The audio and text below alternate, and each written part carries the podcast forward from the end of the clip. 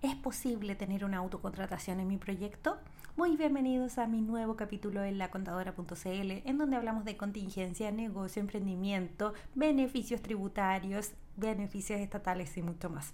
Hoy día les quiero comentar sobre la autocontratación, ya que siempre explota en mis redes sociales este tema y es muy importante como base saber de que nosotros necesitamos una empresa. En la escritura, una persona jurídica, necesitamos estipular de que nos vamos a autocontratar. Por eso, vuelvo a insistir, no basta con hacer las declaraciones propuestas o estas plantillas propuestas de tu empresa en un día. Necesitamos que te asesores muy bien al momento de constituir tu escritura.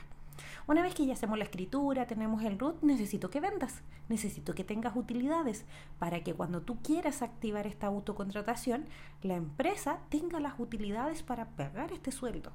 Muchas veces eh, creemos de que lo que vendemos son nuestros ingresos y no, tenemos que siempre aprender los ingresos de la empresa son de la empresa, yo voy a destinar un sueldo, este sueldo puede ser mediante una liquidación de sueldo, pagando las imposiciones o solamente con retiros o un mix, pero no quiero que hagas en que declaras poquitas ventas, declaras un sueldo fabuloso, porque el servicio impuesto interno y los bancos te van a decir, pero ¿de dónde estás sacando los dineros si tú me estás diciendo contablemente que esto no, no se solventa?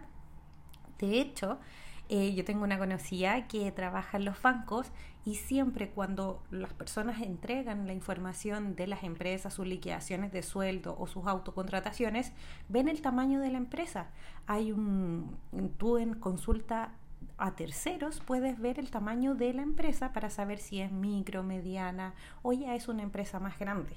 Ese es un primer filtro que van a hacer siempre. El otro filtro es revisar tus informes contables. ¿Estás teniendo utilidades? Por eso vuelvo a insistir, una cosa es lo que contablemente los contadores vamos a calcular, vamos a gestionar los informes, vamos a determinar si hay utilidad o pérdida tributaria, pero tú necesitas saber tus números. Por eso vuelvo a insistir, el flujo de caja para mí es ideal, yo lo manejo siempre, para mí eh, sin el flujo de caja yo no podría administrar bien mi proyecto. Es un informe bastante sencillo, pero eso es lo que me va marcando la pauta para seguir avanzando y creciendo.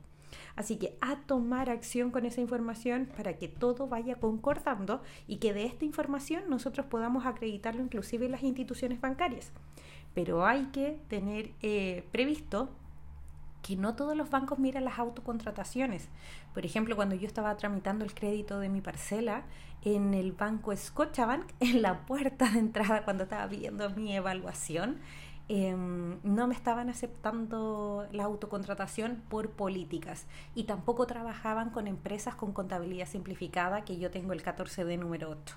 ¿Y qué bancos sí me abrieron las puertas? Fue el Banco BCI, el Banco Chile, Consorcio y el Banco Itaú pero hay que presentar muy bien los documentos cuando nosotros también queramos financiamiento. Espero que te haya servido esta cápsula y nos vemos el viernes con más información, más contingencia. Nos vemos por las redes sociales. Cualquier cosa, me escribes.